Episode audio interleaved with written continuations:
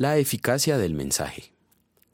Así como la lluvia y la nieve descienden del cielo y no vuelven allá sin regar antes la tierra y hacerla fecundar y germinar, para que dé semilla al que siembra y pan al que come, así también es la palabra que sale de mi boca.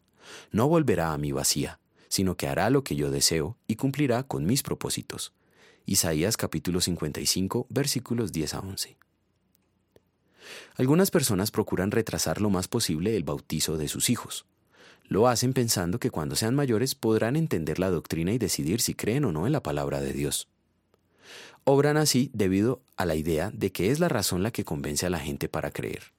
La Biblia enseña que la fe es obra de la palabra de Dios. ¿Tiene la palabra de Dios el poder de crear fe en el corazón de un recién nacido? Dios mismo responde a esta pregunta tan importante. No es la sabiduría humana la que produce fe. Nuestros mejores argumentos apologéticos no producirán ni un ápice de fe. Eso solo puede hacerlo el poder del Evangelio. ¿Cuán efectivo es el poder del Evangelio? Es ciento por ciento efectivo. Si esto es cierto, entonces, ¿por qué no todos los que han escuchado el Evangelio creen? Las multitudes seguían a Jesús, pero solo unos pocos eran discípulos suyos.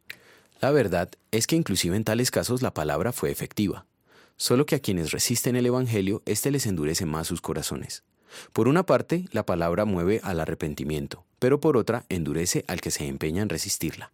Puesto que todos venimos de Adán, todos resistimos la palabra de Dios, con la diferencia de que cuando somos niños resistimos menos que cuando ya no lo somos.